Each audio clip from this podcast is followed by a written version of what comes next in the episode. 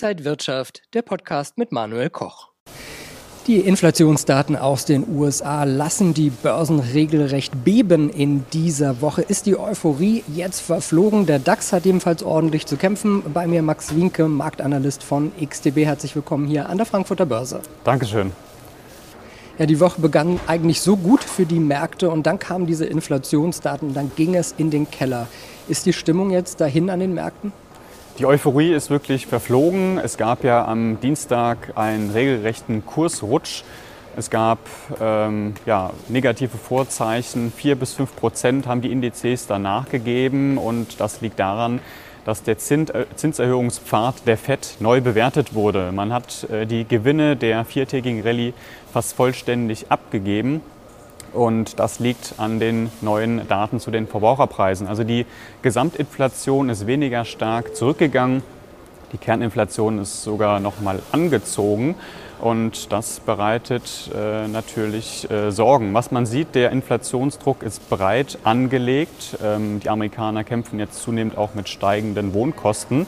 Das einzig Positive ist, die Lage scheint sich zumindest etwas beruhigt zu haben. Ja, wenn wir jetzt diese Preise alle sehen, die Inflation sehen, da gibt es ja eigentlich keine Entspannungssignale. Was heißt das jetzt für die nächste Woche?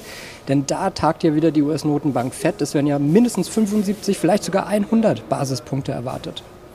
Also die große Hoffnung ähm, war ja vor den Daten, dass man eine Entspannung sieht im Hinblick auf die Inflation, ein mögliches äh, Hoch, ein Peak. Das hätte auch dazu geführt, dass die FED möglicherweise einen frühen Richtungswechsel vornimmt. Das war ja auch so die, die treibende Kraft hinter dieser starken Rallye, die wir seit Mitte Juni äh, gesehen haben. Und einige FED-Mitglieder hatten sich ja auch vor dem Inflationsbericht nochmals geäußert und gesagt, dass eben diese Daten für August keinen Einfluss haben werden auf den Zinsentscheid in der nächsten Woche. Und äh, die Märkte, die äh, sehen das hier etwas anders. Also vor den Daten wurde erwartet, dass man 75 Basispunkte sieht als Anhebung.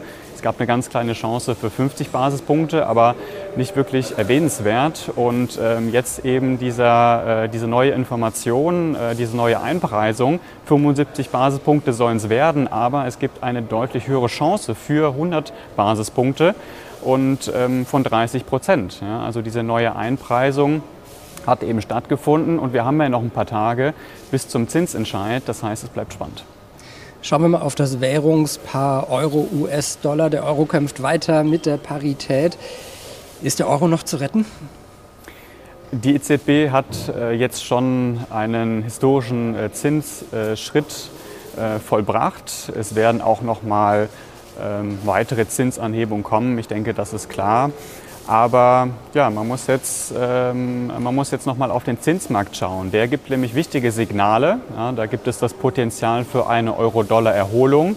Da schaut man sich vor allem diesen 10-Jahres-Spread an. Also da guckt man sich an, wie die Differenz ist zwischen den zehnjährigen Papieren, einmal aus den USA, aber eben aus Deutschland und vergleicht diese Differenz zum Euro-Dollar-Kurs. Und das, was man da schon seit einiger Zeit sieht, so seit knapp anderthalb Jahren, ist, dass es, äh, dass es eine sehr vorteilhafte Situation gibt für den Euro. Das heißt, rein von der Geldpolitik betrachtet, müsste der Euro eigentlich teurer sein gegenüber dem Dollar. Das haben wir jetzt zwar nicht gesehen, ähm, das liegt eben daran, dass auch andere Faktoren eine wichtige Rolle spielen oder vielleicht sogar eine wichtige Rolle spielen, zumindest jetzt für ja, das kurzfristige Bild. Und die Frage ist eben, ob und wenn auch wie Europa aus der Energiekrise kommt. Und äh, wenn wir über Euro-Dollar sprechen, dann müssen wir auch den Dollar berücksichtigen. Ja, und dieser frühe Richtungswechsel der FED, ja, das scheint ja jetzt eben kein Thema mehr zu sein.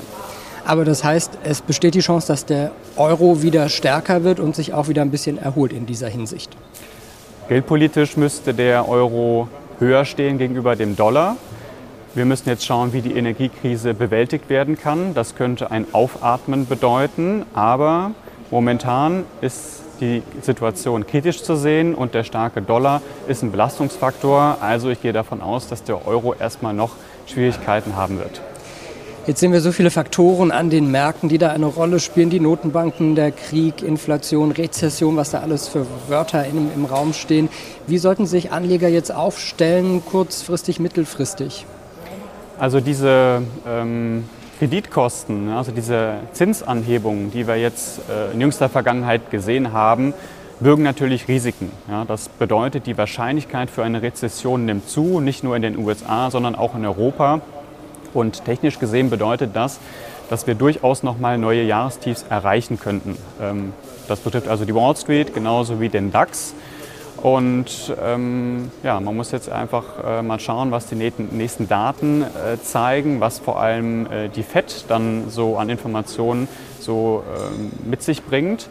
Und ähm, wenn wir jetzt nochmal auf die Charttechnik scha äh, schauen, weil am Ende ja, die Märkte oder die Anleger preisen natürlich in der Regel alles ein, voraus. Wir sehen, alle Indizes haben eins gemeinsam, sie notieren nämlich unterhalb der 50-Wochen-Linie nehme ich gerne als Orientierung. Und da sehen wir, dass natürlich immer wieder mal Annäherungsversuche äh, zu sehen waren in der Vergangenheit, in jüngster Vergangenheit auch mal Durchbrüche, die waren aber nicht nachhaltig, wie zum Beispiel beim S&P 500. Und das bedeutet, wir haben grundsätzlich einen intakten Abwärtstrend, ein bärisches Umfeld. Das heißt, wer jetzt eben auf der Long-Seite aktiv ist, handelt eben gegen den Trend. Man muss sich jetzt fragen, möchte man in einem Abwärtstrend die Tiefs erwischen? auf Tiefs spekulieren? Oder möchte man vielleicht eher geduldig abwarten und schauen, bis das Umfeld wieder wirklich ganz klar bullisch ist? Ja, das ist am Ende auch eine Frage der Risikobereitschaft.